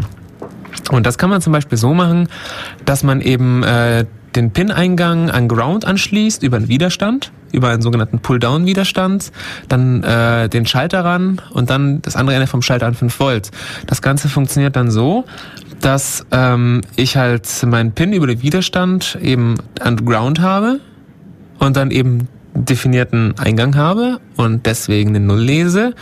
Und wenn ich den Schalter drücke, lese ich, äh, legt halt ein Pegel an bei mir und ich kann eine Eins lesen. Ähm, solche Beschaltungen ähm, kann man extra machen. Manche Controller haben aber sowas schon eingebaut. Das, äh, da gibt's halt dann ähm, zum Beispiel das umgekehrte, Pull-Up. Das sind halt dann die Pins, die halt, wenn sie nicht angeschlossen sind, ähm, als Eingang prinzipiell alles nach oben ziehen und man kann dann den Schalter so anschließen, dass der Schalter den Pin mit dem Ground verbindet. Das heißt, wenn ich den Pull-Up-Widerstand intern angeschalten habe, da brauche ich dann nichts, keine extra, kein extra Zeug dazu, lese ich halt im Eingang eine 1 und wenn ich den Schalter drücke, lese ich eine 0. Das ist ein bisschen umgekehrt, aber mei kann man mitleben. Ich brauche auf jeden Fall keine Zusatzteile. Aber ihr müsst immer aufpassen, dass äh, wenn ihr irgendwas einbaut, dass halt immer bei ICs generell, dass immer ein definierter Eingang liegt. Entweder eine 0 oder eine 1. Der Draht, also die Leitung, wenn ihr sie benutzt, darf niemals irgendwie in der Luft hängen oder sowas, weil dann kriegt ihr immer Scheiße. Das ist zum Beispiel auch, ähm, also fast immer Scheiße. Wobei ich das nicht am Radio sagen sollte. Egal, ihr seid ja alle alt genug, hoffe ich. Ähm, typisch, typischer Fehler, den man häufig auch macht, äh, wenn man seine, seine Sachen zusammensteckt, ist, dass man die Reset-Leitungen vergisst. Äh, es gibt viele Chips, die äh, eine Reset-Leitung haben und die ist ähm, low active. Das heißt, ähm, bei null, also wenn, wenn nichts anliegt, äh, resettet eben der Chip. Und äh, wenn ich eins anlege, dann läuft der Prozessor ganz normal. Das heißt, äh, wenn ich ähm, Prozessor am Laufen haben also wenn, ich, wenn der Prozessor laufen soll, muss ich gucken, dass die Reset-Leitung auf 1 geschalten wird. Wenn ich diese vergesse, dann ist das ist Mikrocontroller entweder so ein Netz und äh, hat da eine Zusatzschaltung intern drin, dass das egal ist, aber das ist häufig nicht so. Äh, er resettet dann einfach ständig. Und äh, du wirst dich wundern, warum du ihn nicht flashen kannst, warum äh, er sich komisch verhält. Das liegt einfach daran, dass du vergessen hast, die Reset-Leitung zu legen. Und äh, wahrscheinlich wird dir das auch passieren. Ziemlich wahrscheinlich sogar. So, jetzt haben wir LED, wir haben Taster. Ähm, jetzt kommen wir zu einem richtig interessanten, was man eigentlich ständig braucht. Das ist die UART, die serielle Schnittstelle. Ich habe ja schon gesagt, ähm, dass äh, die eigentlich fast alle Mikrocontroller eben so eine serielle Schnittstelle haben und das ist auch gut so. Denn äh, wenn ich zum Beispiel aus Ausgang nur ein Lämpchen habe und ähm, ich äh, flash ein Programm auf den Controller und das Programm macht nicht, was ich will, dann ist es relativ haarig, das Ganze zu debuggen. Weil das Programm läuft nicht auf dem Rechner, das läuft auf dem Controller. Auf, auf dem Controller läuft normalerweise kein Debugger. Das heißt, du hast keine, nicht wirklich Ausgaben, du weißt nicht, was los ist, du kannst keine Variableninhalte angucken, du kannst nicht schrittweise durchsteppen, du weißt gar nichts. Was man dann äh, normalerweise macht, ist dann zum Beispiel ähm, das, irgendwelche Parameter im Programm ändern, neu kompilieren, neu flashen, Rechner resetten, also äh, nicht den Rechner, den äh, Controller und dann hoffen, dass es jetzt geht. Und wenn es immer noch nicht geht, dann kratzt man sich am Kopf und dann überlegt man, ob man vielleicht Blinksignale durchs Lämpchen sich irgendwie geben lassen kann, dass da, das auf den Zustand dieser, dieses kleinen schwarzen Chips irgendwie schließen lässt, aber das macht alles keinen Spaß. Es gibt zwei Lösungen aus der Misere. Die eine ist, äh, man besorgt sich ein JTAG. JTAG ist quasi noch ein Interface, über das man nicht nur den Prozessor flashen kann, sondern man kann auch die Registerinhalte auslesen, man kann ihn schrittweise ausführen, man kann Sachen verändern, man kann ähm, Pins hoch, also High und Low setzen. Man kann alles machen und das ist sehr angenehm ähm, weil man dann wirklich auch mit über JTAG direkt mit seinem Debugger wie GDB oder, oder AVR Studio direkt debuggen kann. Und das spart sehr viel Ärger. Ähm, hat man dieses JTAG-Zeug nicht, weil man schon genug gelötet hat, dann äh, benutzt man halt das äh, Print-Debugging und damit man eine Ausgabe kriegt, kommen wir wieder zu unserer seriellen Schnittstelle. Wir können nämlich ähm, die Schnitt serielle Schnittstelle benutzen, um Texte hin und her zu schicken.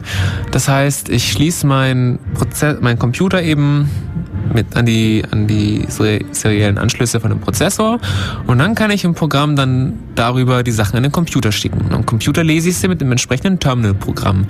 Unter Windows heißt das, äh, wie heißt das, Hyperterm zum Beispiel und unter Linux gibt's unter anderem Minicom.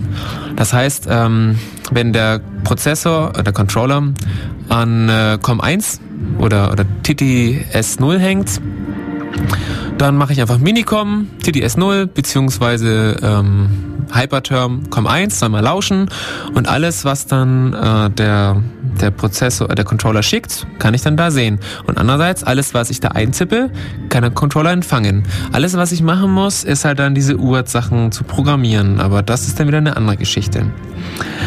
Was ich bei dieser UART-Geschichte noch beachten muss, ist ähm, die Prozessoren ähm, laufen mit äh, 5 Volt Pegel normalerweise oder weniger. Das und äh, einer positiven Logik.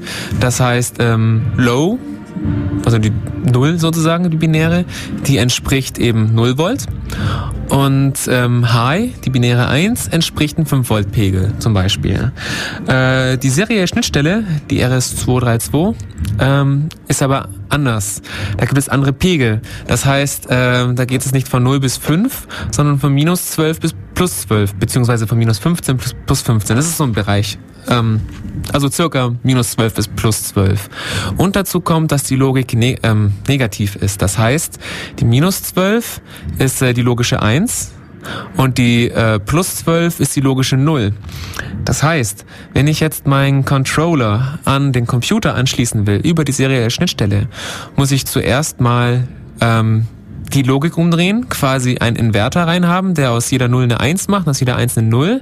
Und dann brauche ich eine Schaltung, die eben aus einer 1 halt dann die 5 Volt in Minus, also halt dann genau die 5 Volt, halt in 12 Volt Pegel umrechnet. Und damit man nicht so viel, umrechnet ist das falsche Wort, umwandelt, damit man nicht so viel rumbasteln will oder muss, gibt es da schon einen passenden IC dazu. Das ist der äh, zum Beispiel der Max ähm, 232. Das ist ein Pegelwandler. Äh, der hat ähm, Pins auf der einen Seite für den Mikrocontroller, der eben 0 und 5 Volt erwartet für binäre 0 und binäre 1.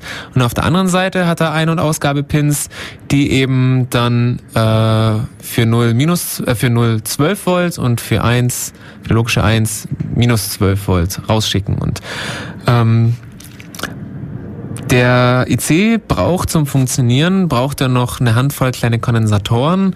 Äh, welche und welche Pins die hinkommen, das steht alles im Datenblatt. Äh, das hat aber damit, zu, also der, das hat damit zu tun, dass dieser ähm, ähm, der muss ja irgendwie diese 5 Volt auf 12 Volt bringen. Und das macht er durch eine, wie heißt das, äh, Elektronenpumpe? Also durch so ein Pumpteil. Ionenpumpe war es nicht, das war irgendwas in der Biologie. Auf jeden Fall ähm, ist das so, so ein Pumpmechanismus. Und damit eben die Ladung gepumpt werden kann, äh, braucht er einen Kondensator dazu. Und äh, den muss man halt extern beschalten. Das heißt, nochmal, um meinen Controller mit dem PC zu verbinden zu können, um damit dann die Debug-Meldungen und Befehle hin und her schicken zu können, brauche ich eben diesen Max 232. Brauche, glaube ich, äh, vier Kondensatoren, die ich eben an die richtige Stelle löte. So ein Kondensator kostet nichts, der kostet 10 Cent oder so. Ähm, und dann tue ich einfach die Sendeleistung, äh, die Sendeleitung, Sendeleitung vom Prozessor TX und die Empfangsleitung vom äh, Prozessor RX, also äh, Ready, nee, äh, Read, Read, irgendwas, keine Ahnung, mit der äh, mit den entsprechenden Leitungen vom Computer RX und TX verbinden. Die Handshake-Leitungen kann ich mir normalerweise sparen. Ist zwar nicht der Burner, aber ähm, die beiden Leitungen senden, empfangen, sind halt Minimalbeschaltung und das reicht dann normalerweise schon. Ja, und dann, wenn ich die Software auf meinem Prozessor irgendwann hochgeladen habe, kann ich ganz normal mit Print oder Printf dann Nachrichten an meinen PC schicken und damit einfacher debuggen. Äh, das ist super. So. Dann haben wir LED, Taster, Urt und ähm, sind eigentlich schon fertig, was es so gibt. Ähm, damit kann man jetzt schon das meiste machen, die meisten Projekte. Und äh, was jetzt halt noch fehlt, ist die ganze Softwareseite. Und die Softwareseite ähm, zeige ich euch dann äh, nach dem nächsten Lied, damit ihr euch wieder ein bisschen entspannen könnt. Und zwar äh, ist das von äh, Bitshifter äh, Chase Inits und danach nochmal von Bitshifter das Lied Hexadezimal Genome. Ich wünsche euch viel Spaß. Huch, jetzt hätte ich beinahe das Ende des Lieds verschwitzt. Das waren nicht drei Minuten, die noch laufen, das waren drei Sekunden. Das war jetzt echt überraschend. Ähm, ja, wieder zurück. Ich hoffe, die Musik gefällt euch. Für die, die gerade erst eingeschalten haben, Mikrocontroller ist das Thema und ihr habt relativ viel verpasst. Und äh, wie jetzt schon öfter im Channel erwähnt wurde, äh, das ist keine Hochzeit im Studio, das ist ein Marsch, der hier die Straßen zieht und versucht möglichst oft am Radio vorbeizukommen. Ähm, so. Also, die Hardware hatten wir jetzt ähm, fertig sozusagen. Und ähm, kommen wir mal zur Software. Wie mache ich Software für die Mikrocontroller? Ähm, das ist an sich relativ einfach. Ich programmiere ähm, in diversen Programmiersprachen. Da gibt es zum Beispiel Basic, äh, der, der für den AVR äh, der, der Basic Compiler heißt Buscom. Ähm, es gibt eine Freeware, aber ähm, wer, wer, ja, ich weiß nicht, da, ich habe es noch nicht ausprobiert, weil Basic nicht so die Lieblingssprache von mir ist. Und ich habe dann lieber ähm, C benutzt, weil C gibt's zum Beispiel äh, beim, beim GCC, der AVR GCC. Da kann man dann ganz normal mit seinen Strings arbeiten und äh, kann Assembler Passagen benutzen und äh, für Mikrocontroller benutzt sie das eigentlich ganz angenehm und kann halt relativ schön programmieren. Es gibt äh, diverse Bibliotheken dafür, für die äh, Serie-Schnittstelle zum Beispiel oder für ähm, Strings, String-Operationen und so weiter und so fort. Und für diejenigen, für die C äh, zu langsam ist, also für die Fälle, für die C zu langsam ist, ähm, gibt es halt noch Assembler. Das kann man ähm, mit einem passenden Assembler und Compiler machen oder eben äh, auch mit GCC direkt. Ähm, Warum sollte ich mit Assembler programmieren? Ja, ganz einfach. Äh, es ist so, ähm, jeder Befehl beim, beim äh, Microcontroller braucht eine gewisse Anzahl an Clocks. Das heißt, wenn ich irgendwas zeitkritisches, zeitkritisches programmieren will oder etwas, das äh, bei dem es auf die, weiß ich, ähm, Milli- oder Nanosekunde ankommt, äh, muss ich genau wissen, wie lang mein Codeblock dauert. Und wenn ich jetzt äh, eine Passage in C schreibe, habe ich im Endeffekt überhaupt keine Ahnung, wie viel Prozessorzyklen jetzt meine Routine braucht. Und dadurch, dass ich Assembler benutze, ähm, habe ich eben die Möglichkeit, äh, die Assembler-Befehle im Datenblatt nachzuschlagen und zu gucken, wie viele Clocks brauchen die. Und so viele Clocks brauchen die dann auch. Das heißt, ich kann zusammenzählen, wie viele Clocks meine Routine braucht und über die über den Systemtakt kann ich dann ausrechnen, wie lang, wie, viel, wie viele Sekunden im Endeffekt dann meine Routine braucht. Ähm, dann äh, ist Assembler, würde ich behaupten, platzsparender und schneller. Wobei ähm, mir jetzt wahrscheinlich äh, äh, die äh, Compiler-Leute auf, auf Dach hauen möchten und sagen, ach was, äh, der Compiler produziert Supercode, teilweise besser als ein Mensch. Aber ich bin da old-fashioned und ähm, ich mag handgeschriebenen Assembler-Code eigentlich lieber. Und ich finde schon, dass der platzsparender und schneller ist. Aber das ist meine persönliche Meinung. Genau, das heißt, ähm, ich kann mir aussuchen, wie ich programmiere. Es gibt sogar einen Pascal-Compiler, glaube ich. Aber äh, ja, man benutzt am besten C. Benutzt C. Lernt es einfach. Und das passt schon, so wird es nicht. Ähm, könnt in C programmieren und das, was dann zeitkritisch ist, macht ihr in Assembler und dann könnt ihr unsere, könnt ihr eure lustigen Sachen losbauen. Wie programmiert man dann? Ist das so wie am Computer, ähm, am normalen PC? Nein, ist es nicht. Ähm, man hat, es ist ziemlich viel anders. Und äh, zwar ist es so, dass ich zum Beispiel ähm, keine Speicherverwaltung habe. Das heißt, äh, da ist es nicht so, dass ich ähm, Speicher allokiere und, und wieder freigebe und ähm, ewige Daten rumschiebe und weiß ich was, sondern da ist es so, dass halt, ähm, es gibt kein Betriebssystem, es gibt keine Betrieb, kein, kein Multitasking und gar nichts und du arbeitest direkt auf dem Metall und du musst halt gucken, wie du mit deinem Speicher klarkommst. Ist, ähm, was zum Beispiel, also ich habe es vorhin ganz am Anfang vorgelesen, der Arti Tiny hier, der hat unglaublich wenig RAM, der hat nur 128 Byte RAM und äh, da kann man sich dann vorstellen, wie das ist, da runter mit C zu programmieren. Es gibt auch, die dann mehr haben, die haben dann zum Beispiel 4 Kilobyte RAM, aber es ist trotzdem irgendwie schon wenig. Und ähm, wo man auch noch merkt, dass man auf einer anderen äh, Plattform ist, ähm, ist zum Beispiel ähm, anders als die PCs sind die meisten Mikrocontroller keine, keine Neumann-Architektur, sondern eben eine Harvard-Architektur. Das heißt, dass Programmcode und Daten getrennt voneinander sind. Das sieht dann so aus, dass mein Programm im Flash liegt und quasi da ausgeführt wird sozusagen. Und äh, also ähm, Initialisierungswerte von Variablen und Programmcode liegen im Flash. Und äh, wenn das Programm läuft, werden die Daten sozusagen in den Speicher gelesen und das Programm im Flash ausgeführt. Das heißt, äh, ich habe keinen direkten äh, Zugriff zu den Upcodes, die ausgeführt werden. Das heißt, möchte ich irgendwie äh, das Programm ändern, geht das nicht einfach über irgendwelche Speicherzugriffe, sondern ich muss direkt auf den Programmflash zugreifen, was ein bisschen umständlich ist. Ähm, möchte ich, möchte ich Daten irgendwie speichern, dauerhaft, habe ich die Möglichkeit, das im EEPROM zu machen. Ähm, das äh, ist, muss man dann durch äh, spezielle Makros dem, dem, äh, dem GC, also den GCC zum Beispiel sagen, dass jetzt dieser Bereich ins EEPROM gelegt werden soll. Ähm, oder ins Flash. Das ist nämlich noch ein ganz netter Trick. Es ist nämlich so, ähm, mein, mein äh, AT90 kann 128, der hat 4 Kilobyte RAM und 4 Kilobyte EEPROM und 128 Kilobyte Programmflash, wo halt nur Initialisierungswerte und, und Code halt drinstehen. Und ähm, wenn man wegen Geschwindigkeit äh, auf Tabellen zurückgreifen möchte, auf große Tabellen, ähm, kann es schon mal sehr schnell sein, dass der RAM voll ist, beziehungsweise dass der EEPROM voll ist. Und dann hat man die Möglichkeit, dass man einfach ein bisschen rumtrickst und die Sachen im Flash speichert. Der Zugriff drauf ist dann ein bisschen umständlich und es muss trotzdem hinkopiert werden, aber die Möglichkeit gibt's. Ähm, Im Forum, ah, jetzt wo stand das? Irgendwo, verdammt, ich habe jetzt den Link vergessen. Ich wollte sagen, in welchem Forum das steht, solche, solche Tipps, aber das findet ihr sicher im Internet, weil äh, AVR bzw. Admiral Community ist riesig. So, ähm, wo ich beim Programmieren auch noch auf jeden Fall drüber stolpern werde, sind die Register.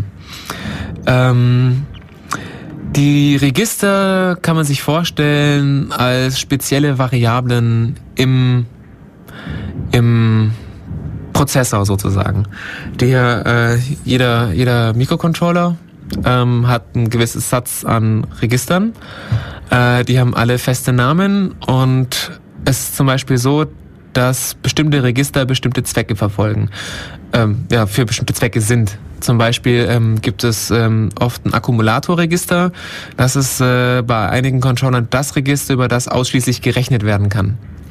Das heißt, möchte ich eine, eine Zahl mal zwei multiplizieren, kann ich nicht einfach sagen, okay, die Zahl, die ich multiplizieren möchte, liegt hier im Speicher, multipliziere die mal zwei, sondern ich muss ähm, zuerst äh, die Zahl, die ich multiplizieren will, aus dem Arbeitsspeicher in dieses Register, das direkt im, äh, im, im Speicher vom Controller liegt, nicht im Arbeitsspeicher, sondern vom, im Controllerspeicher sozusagen, muss also die, Vari die Zahl erstmal in das entsprechende Register laden, zum Beispiel das Akkumulatorregister.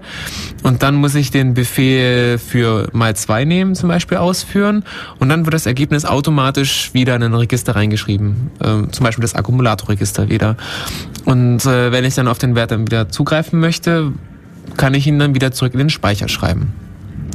Ähm, dafür brauche ich Register und dann brauche ich Register auch, um den äh, Mikrocontroller zu steuern. Es ist so, dass der äh, Mikrocontroller jetzt hier zum Beispiel 20 Pins hat, aber er hat ähm, mehr Funktionen als Pins. Es ist nämlich so, dass ähm, einige Pins äh, sind doppelt belegt. Das heißt, du kannst äh, das Pin äh, den Pin entweder als normal Eingabepin oder als Ausgabepin benutzen, den du einfach direkt ansteuerst, oder du kannst ihn als UART benutzen, als UART-Pin, oder du benutzt ihn zum Programmieren, oder du benutzt ihn als, äh, als Interrupt-Pin. Das heißt, alle Leitungen, jeder Puls, der in diesen Pin reingeht, ähm, stoppt die Programmausführung oder, oder solche Späßchen.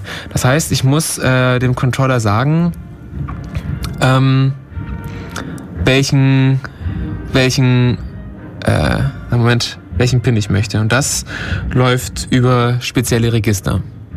Zumindest, äh, wenn ich das von, von C aus mache. Ähm, so. Was gibt's noch? Äh, was ich, ja genau, Interrupts habe ich schon öfter erwähnt. Ähm, Interrupts äh, sind relativ alt. Also früher hatte irgendwie jeder, der was mit einem Computer zu tun hatte, auch was mit Interrupts zu tun, irgendwie. Ähm, heutzutage kriegt man die gar nicht mehr mit. Ähm, Interrupts sind das, was der Name schon sagt. Unterbrechungen. Ähm, es ist zum Beispiel so, äh, wenn ich ähm, auf einer seriellen, also ich habe ähm, meinen PC an einen Mikrocontroller angeschlossen und ich möchte ähm, auf eine Eingabe warten. Auf ein Signal zum Beispiel. Und jetzt habe ich ja die Möglichkeit, dass ich dann im Hauptprogramm eine Schleife habe, die ständig eben diesen Pin abfragt. Ob da jetzt was angekommen ist oder nicht. Und ähm, bei, bei, einem, bei einem Task sozusagen oder bei einer Aufgabe geht das noch. Aber wenn der Mikrocontroller dann nicht nur eine Serie Schnittstelle hat, sondern zum Beispiel noch ein paar Taster, dann kommen da noch Lämpchen dazu und das muss alles irgendwie zeitgenau geregelt werden, dann ist das problematisch, die Sachen alle einzeln abzufragen, zu pollen. Und da hat man die Möglichkeit, dass man Unterbrechungen hat. Also die Unterbrechungen funktioniert so. Ähm, ich kann zum Beispiel sagen ähm, dem Prozessor, dass ich auf ein, dass ich bei einem bestimmten Ereignis ähm, einen bestimmten Codebereich ausführen möchte. Das heißt, ich kann äh, ein Unterprogramm schreiben, wie zum Beispiel ähm, die Eingabe der seriellen Schnittstelle verarbeiten. Und dann kann ich dem äh, Controller sagen, pass auf, äh, du achtest jetzt eben auf an dieser Leitung, ob was ankommt. Und wenn da was passiert, dann rufst du dieses Programm auf. Das heißt, ich kann in meinem, in meinem Hauptprogramm sozusagen ähm, meine, meine Tasks machen, meine Sachen berechnen, was ich halt will. Und äh, brauche gar nicht auf diese Schnittstelle zu achten, nämlich erst dann, wenn die Daten kommen, wird halt der Programmfluss unterbrochen.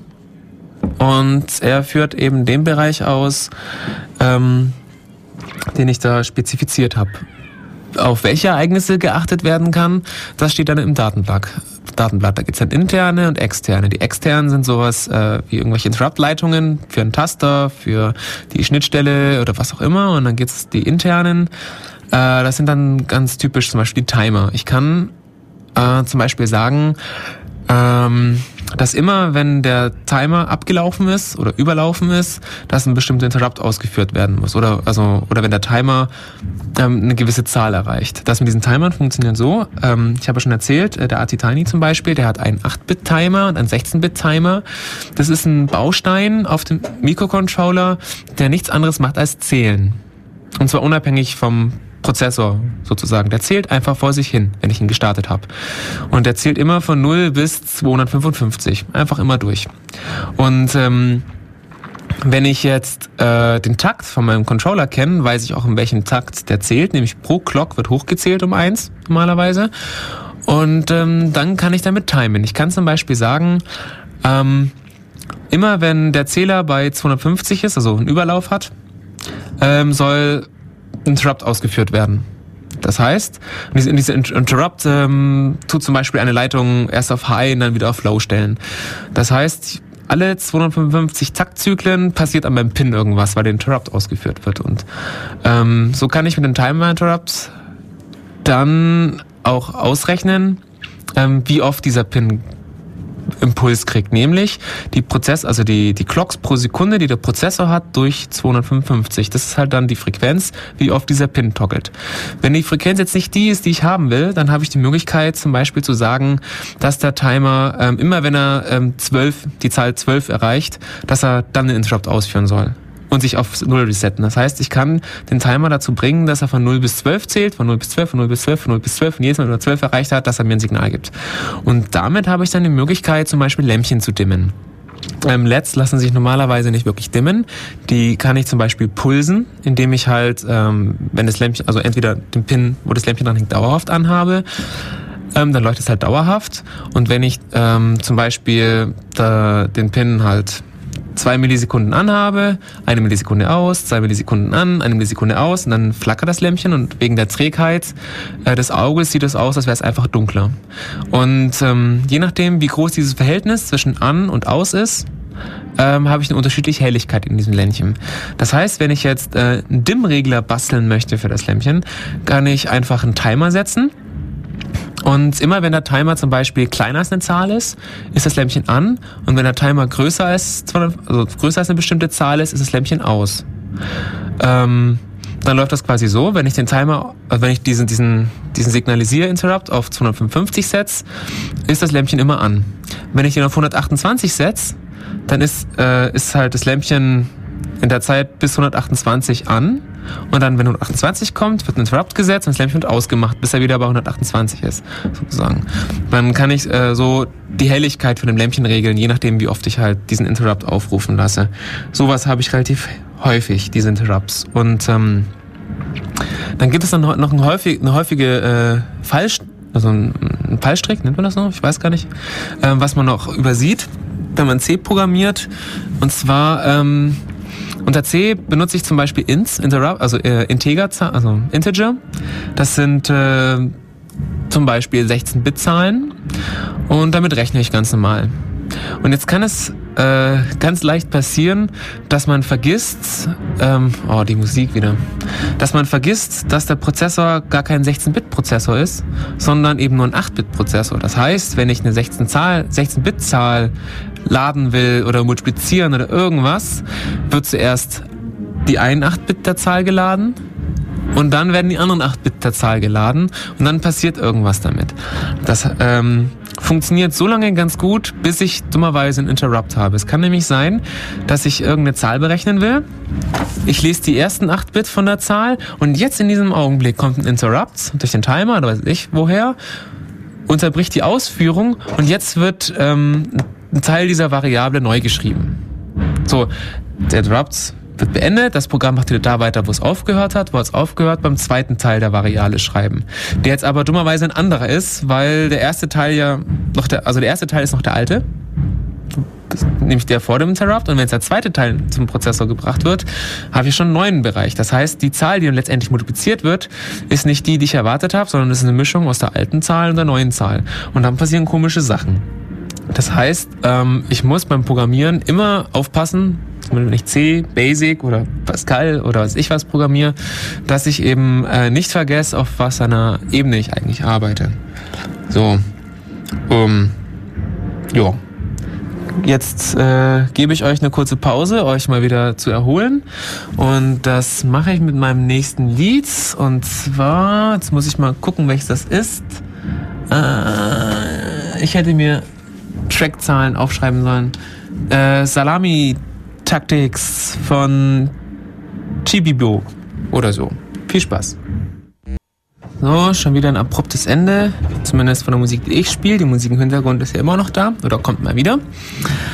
Okay, ähm, ich habe jetzt noch eine Viertelstunde und jetzt gebe ich euch nochmal ein ganz kleines Resümee über alles und dann äh, verbringen wir noch die letzten Minuten damit, ein bisschen zu brainstormen, was man alles machen könnte. Oder ich möchte euch ein paar Ideen ins Ohr pflanzen, damit ihr ungefähr weißt, wisst, in welchem Radius man äh, Unsinn treiben kann. Okay, ich möchte was mit, mit Controllern machen. Ich habe mir irgendwas ausgesucht, wie zum Beispiel so eine Binäruhr oder sowas, wo Lämpchen rum sich, vor sich hin blinken und das Ding soll einen Taster haben, wo ich rumtasten kann. Dann muss ich mir einen Controller raussuchen, den ich gern haben möchte. Zum Beispiel ein AVR. Da suche ich mir halt irgendeinen schönen AVR raus, wie zum Beispiel ein Arte Tiny oder ein Arte Mega kann ich empfehlen. Dann lade ich mir erstmal das Datenblatt runter. Dann brauche ich Stromversorgung, wie zum Beispiel äh, einen 9 Volt Block und dann will ich dann noch, ein, falls ich mal was anderes anschließen will, so ein Festspannungsregler, das ist die, dieser 7805, der wird euch noch öfter begegnen. Und für den 7805 braucht ihr dann noch zwei Kondensatoren. Die schließt ihr so an das Ding an, wie das im Datenblatt steht. So, die Stromleitung, also der Ausgang vom 7805, kommt in den Stromeingang von eurem Prozessor. So, Strom fertig. Dann braucht ihr die Ta den Tax. Da besorgt ihr euch dann entsprechend äh, keine Ahnung, 16 Megahertz oder 1 Megahertz oder was auch immer, äh, so, ein, so ein Quarz und kauft für den Quarz die entsprechenden Kondensatoren, die im Datenblatt stehen. Die lötet ihr an diesen Quarz an und baut ihn ein. Alternativ könnt ihr auch so einen Keramikresonator nehmen, dann spart ihr euch die Kondensatoren. Der Ausgang und Eingang von einem Quarz wird an den Quarzausgang und Quarzeingang von einem Controller angeschlossen. So, voila. Jetzt muss ich das Ding programmieren. Jetzt tue ich ein paar Leitungen nämlich die ähm, entsprechenden Programmierleitungen. Das sind Mi, Mosi, Miso, äh, S, also ähm, die, die SPI-Clock und äh, ja, Reset äh, aus der Platine rausführen und äh, löt dann einen schönen Stecker dran, dass ich dann mit Computer mich da elegant einstecken kann. Dann darf ich nicht vergessen, bei meinem Prozessor die Reset-Leistung richtig zu beschalten, nämlich mit 1 bei den meisten Prozessoren mit den Mikrocontrollern. So, jetzt kann ich äh, flashen, ich kann hab Strom und ich habe eine Clock. Jetzt brauche ich das Programmierkabel. Das Programmierkabel löte ich einfach nach Anleitung zusammen. Sprich, ich kaufe mir zum Beispiel einen Parallelportstecker und einen Stecker, der auf meine Platine passt oder auf mein Lochrasterdings oder Breadboard oder was auch immer. Ähm, leg halt die Kabel, tode Widerstand dazwischen löten oder eben ähm, ähm, einen entsprechenden Puffer oder was auch immer. Das mache ich nach Anleitung. Das sind ein paar, paar Lötpunkte, das geht ganz schnell. Und dann kann ich programmieren. So, Controller-Seite fertig. Ach ja, ich muss noch die LEDs anlöten und den Taster. Das heißt, ich gucke jetzt, welche Pins an einem, an einem Prozessor und an einem Mikrocontroller noch frei sind, führe die raus und schließe die LEDs an. Die LEDs sollten nicht so viel Saft verbrauchen, damit er das schafft. Ähm, dann muss ich noch gucken, welchen Widerstand die LEDs brauchen. Ähm, den entsprechenden Widerstand tue ich noch dazu. Vor die LED oder hinter die LED, ist ja egal. Am besten fragt ihr da jemanden, der ein bisschen Elektronik-Ahnung hat, der kann euch da weiterhelfen. So, dann habt ihr die LEDs da, ihr habt den Taster irgendwie dran gebracht. Clock, Strom und könnt flashen. Jetzt kommen wir zum Computer. Wir brauchen Software. Äh, für die Software, wenn ihr ein AVR habt und zum Beispiel eine Linux-Kiste, könnt ihr euch den AVR GCC installieren. Dann könnt ihr kompilieren. Damit ihr das Ganze flashen könnt, braucht ihr dann noch eben ein Flash-Programm, wie zum Beispiel den AVR-Dude. Müsst ihr die Software entsprechend konfigurieren, dass ihr den richtigen Port verwendet und dass die Rechte passen und dass er das richtige Programmierprotokoll verwendet. Ja, und dann könnt ihr prinzipiell schon anfangen. Dann könnt ihr eure Main-Routine schreiben müsst halt dann äh, noch die Initialisierungen machen. Die zum Beispiel sind, äh, man muss zum Beispiel sagen, welche Pins man als Ausgabe, welche Pins man als Eingabe benutzen möchte. Das heißt, es gibt dann ein Register, das heißt äh, äh, DDRA, das heißt dann Data Direction Register Port A, also das äh, Data-Richtungsregister für den Port A. P ähm, Ports sind immer äh, acht Pins also ein Port sind um 8 Pins des Prozessors zusammengefasst. Meist bis zu 8 Pins. Das heißt, wenn ich äh, Pin 5 als Eingang haben möchte und Pin 5 liegt, habe ich den Datenblatt nachgeschlockt, nachgeguckt halt in Port A, dann muss ich halt das Bit 5 im Data Direction Register for Port A halt auf 0 setzen für Eingang oder auf 1 für Ausgang. Muss man im Datenblatt nachschauen.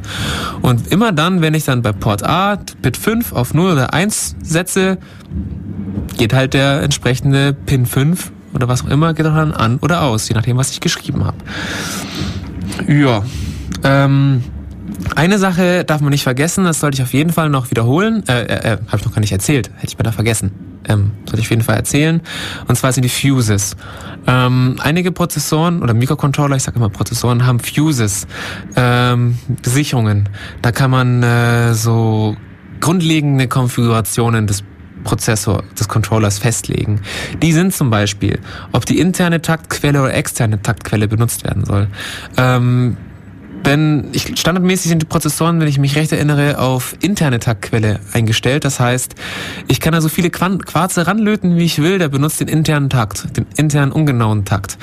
Und ich muss erst ähm, mit dem Brennprogramm, Entschuldigung, AVR Dude kann das auch sagen. Okay, ich möchte die Fuse für die interne Taktquelle halt umstellen, dass die externe Taktquelle benutzt wird. Dann kann ich mit der Fuse zum Beispiel sagen, dass der Speicher schreibgeschützt werden soll, dass ich in Zukunft nicht mehr flashen kann. Da müsst ihr aufpassen, so könnt ihr nämlich ganz schnell euren, ähm, euren Mikrocontroller in einen äh, Backstein verwandeln. Und was gibt's noch bei den Fuses? Äh, verschiedene andere Sachen. Relativ viel. Ähm, müsst ihr nachgucken. Aber normalerweise müsst ihr ein paar klassische Sachen einstellen und das war's dann schon. So, das war's. Und dann habt ihr euren Controller und könnt beliebig Lämpchen blinken lassen. So, Lämpchen blinken lassen ist jetzt noch relativ äh, wenig einfallslos. Und deswegen ähm, habe ich äh, so, so die bekanntesten Bastelprojekte, was Mikrocontroller gibt, mal rausgesucht. Es ist jetzt leider nicht mehr so viel Zeit da, um die jetzt ins Detail äh, im Detail zu besprechen, aber das ist gar nicht schlimm, weil ich habe den Teil auch gar nicht vorbereitet, sondern nur die haben rausgesucht. Ähm, zum Beispiel, ähm, was äh, ganz nett war, zum Beispiel war, ähm, dass man den Mikrocontroller so beschaltet, dass er einen TV-Ausgang hat. Das heißt, mit, mit ein bisschen bisschen Elektronik, nicht viel, also ganz wenig und hauptsächlich Software, kann man ein Fernsehsignal am äh, Controller erzeugen und dann äh, hat man einen lustigen quasi Fernsehausgang den man benutzen kann. Zum Beispiel, um sich ein kleines Oszilloskop zu basteln. Die Controller haben oft auch analog-digital-Wandler drin, da kann ich dann Spannungen messen und die kann ich dann als nette Kurve zum Beispiel am Bildschirm anzeigen lassen. Hat zwar nicht die Bandbreite und die Features, die man von einem Oszilloskop dringend wollte, aber es ist auf jeden Fall ganz schnucklig. Ganz toll mit Lämpchen gibt es zum Beispiel die äh, TV Begun vom Mitch. Äh, URL schreibe ich dann äh, noch äh, in die, ins Archiv. Ähm, das ist quasi ein kleiner AT Tiny, glaube ich, an dem vier LEDs rangelötet sind. Diese LEDs ähm, sind Infrarot-LEDs. Und außerdem ist da ein Schalter, ein einziger Schalter. Und äh, dieser Schalter macht eben, dass die LEDs blinken. Um, das, was die LEDs blinken lässt, ist ein Programm. Und dieses Programm äh, lässt eben Ausschaltcodes von diversen Fernsehapparaten über diese LEDs gehen. Das heißt, mit diesem Ding kann ich äh, in einer Minute oder so äh, alle möglichen Fernsehgeräte ausschalten. TV Begun heißt das. Äh, gibt auch eine Open Source Variante. Pläne findet ihr im Internet. Ich schicke alles, alles dann ins Archiv. Dann natürlich äh, sehr hübsch ist das Ambient Light äh, Nordlicht. Das Nordlicht ähm, sind auch wieder LEDs. Das sind äh, also drei Gruppen von LEDs. Es gibt eine rote, eine, also es gibt rote, grüne und blaue LEDs. Und wie ihr vielleicht vom Monitor kennt, kann man mit Rot, Grün, Blau ziemlich viele Farben mischen, nämlich mehr als man sieht. Das heißt, das ist, welcher, welcher Controller drin ist, weiß ich gar nicht. Es ist wieder ein Controller mit einer Stromversorgung und den LEDs und dann ist da noch ein Diffusor drum und je nachdem, wie diese LEDs halt dann gedimmt werden, unterschiedlich, hat man unterschiedliche ähm, Farben. Ambient Light. Ganz, ganz toll. Kann man auch überall einbauen. Äh, Pläne gibt's glaube ich auch. Ähm, müsste ich aber nochmal die URL nachschlagen. Äh, ja, das waren glaube ich die Kölner, aber die Kölner CTCler. Aber ich muss nochmal nachschlagen. Ich sag, guck dann später nochmal zu Hause nach und dann ist es alles im Archiv. Dann, was mir persönlich ganz toll gefallen hat, äh, bei ThinkGeek war das Erneuertron. Das ist, äh, ist auch wieder ein AVR, der da drin steckt. Ähm, der hat äh, folgendes dabei, der hat als Stromversorgung eine Knopfzelle, dann hat er einen Lautsprecher und einen starken Magneten dabei und einen An- und Ausschalter sozusagen. Und das Board ist äh, zwei Zentimeter breit, ungefähr vier Zentimeter lang und äh, weil das so klein und flach ist, kann man das mit dem Magneten schwer überall hinstecken. Man kann es äh, an eine Schraube hinterm Schrank, an eine Schublade, die Metallboden hat, unten ran. Man kann das Ding überall festklippen. Der Magnet trägt, trägt die Platine selbst. Und das Tolle an, den, an diesem Gerät ist, es tut ähm, an zu, zu, zufälligen Zeiten äh, einen unglaublich störenden Piepton von sich geben. Also entweder einen normalen Piep, wie ein Computer angeht, oder so ein ganz schrilles oder sowas in der Art. Und ähm, das ist ziemlich fies und man kann damit seine, seine ja, Mitbewohner würde ich nicht empfehlen ärgern, aber man kann zumindest seine Arbeitskollegen damit ärgern, wenn man das im Büro versteckt. Und wenn man ganz fies ist, äh, kann man mehrere davon verstecken. Das heißt, sollte der, sollte das Opfer eins von diesen Erneuertrons gefunden haben und sich freuen, dass er endlich die Quelle dieses Lärms ausgemacht hat, wird er spätestens dann verzweifeln, wenn es dann nochmal piekt. Piept. Genau. Und das kann man eben auch relativ einfach selber bauen. Ich habe äh, vor kurzem auch schon diverse Basteleinleitungen gefunden. Ähm, so, TV Begun, Erneuertron, TV-Ausgang, dann, ah ja, Drohnen. Äh, ich weiß nicht, ob wir eine Sendung über Drohnen hatten, aber ähm, es gab zumindest immer wieder Vorträge im Chaos-Kongress in Berlin. Ähm, das sind quasi ähm, äh, Modellflieger, Hubschrauber, vierrotorige äh, UFOs, die sich durch Mikrocontroller regeln. Das heißt, die haben äh, verschiedene Sensoren als Eingang, zum Beispiel einen Beschleunigungssensor, einen Kompass, einen Höhensensor und, ähm, und als Ausgang haben die halt diese vier Motoren oder was auch immer zum Steuern da ist. Und der Mikrocontroller ähm, steuert die Motoren eben entsprechende Sensoren an, dass die halt stabilisiert sind, dass die fliegen können, bestimmte GPS-Punkte abfahren und so weiter und so fort. Oder was gibt's noch? Ähm, Servos kann man ansteuern mit äh, PWM, Pulsweitenmodulation, viele Beispiele im Internet. Und äh, im Chat wurde vorhin auch ein Beispiel gebracht, äh, was man noch nettes basteln könnte. Äh, das war ein, wenn ich es richtig, also dummerweise gibt's bei mir kein Flash hier im Studio. Und äh, das ist ein elektronischer Nussknacker. Ähm, Guckt mal nach Electronic Nutcracker bei YouTube. Vielleicht findet ihr ja ein hübsches Video, das das Ding macht. Ähm, lasst euch einfach mal inspirieren. Äh, was ich, also, ach ja, genau. Was es auch noch Nettes gibt, was mir persönlich ganz gut gefallen hat, war ein Lötofen. Und zwar hat man, ähm, ihr kennt doch vielleicht diese kleinen, ähm, kleinen Mini-Öfen, äh, die, wo halt zwei Toasts reinpassen und äh, tut man so zuklappen und dann kann man Hitzegrad einstellen, wie überbacken das Toast sein sollte. Also so ein ganz kleines Ding, wo halt wirklich nur zwei Toasts reinpassen. Und äh, da hat einer äh, die Elektronik rausgerissen, außer die, die Heizspulen, hat dann einen Mikrocontroller rein, also außen, und einen Temperatursensor rein und hat das Ding eben so äh, programmiert, dass eben der Controller äh, bestimmte Wärmepunkte anfährt, ähm, um dann zum Beispiel zu löten. Das heißt, er hat dann seine Platine und seine SMD-Teile halt dann äh, in den Ofen reingelegt und dann konnte man eben, also es ist so, dass man nicht einfach heiß macht, sondern man fährt eine gewisse Temperatur und eine gewisse Zeit an, dann hat man eine kurze Spitze und dann muss man langsam wieder abkühlen, damit halt äh, nichts, nichts reißt oder kaputt geht und das regelt halt der, der, Prozessor. Das heißt, man kann dann mit dem Display zum Beispiel, ich weiß nicht mehr genau, aber das muss man nicht machen, äh, diese Rechenstelle reicht auch, kann man die Temperaturkurve dann angeben und dann kann man ganz normal löten. So einen, so einen Ofen kriegst du für 10 Euro, so ein Mikrocontroller, so ein AT Tiny, der kostet 2 Euro, ähm, AT Mega äh, 128 oder so, müsste ungefähr maximal 9 Euro kosten, also das ist alles relativ günstig.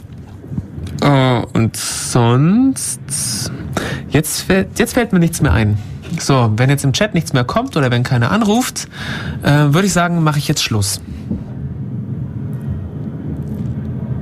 Nee, kommt nichts mehr. Gut. Ach nee, doch, kommt was. Ich hätte vielleicht mal runterscrollen sollen, oder? Nee, doch, ich habe runtergescrollt. Na gut, okay. Dann äh, hoffe ich, dass ich euch ungefähr einen Überblick gegeben habe, wie man am besten anfängt, solche Sachen zu bauen und was man alles bauen könnte. Äh, ich wünsche euch viel Spaß beim Basteln. Und äh, solltet ihr was Cooles gebaut haben, dann müsst ihr uns einen Gästebucheintrag hinterlassen oder uns eine E-Mail schreiben, damit wir uns freuen. Äh, wollt ihr nicht alleine basteln? Ähm, sucht euch jemanden zusammen, das spart sehr viel Arbeit. Zu zweit findet man Fehler schneller und es macht mehr Spaß. Äh, kommt zum Beispiel am Montag zum äh, CCC-Treff in der Uni oben, Café Einstein, 1930. Ähm, dann könnt ihr uns auch mal in echt sehen. Habt ihr Lust, irgendwie Radio zu machen? Äh, könnt ihr jetzt nicht mehr vorbeikommen, weil ich dann nicht mehr da bin. Aber ihr könnt zum Beispiel uns eine Mail schicken oder auch zum Treff kommen oder anrufen oder was auch immer. Ich hoffe, es hat euch Spaß gemacht. Ähm, wir hören uns wieder in zwei Wochen.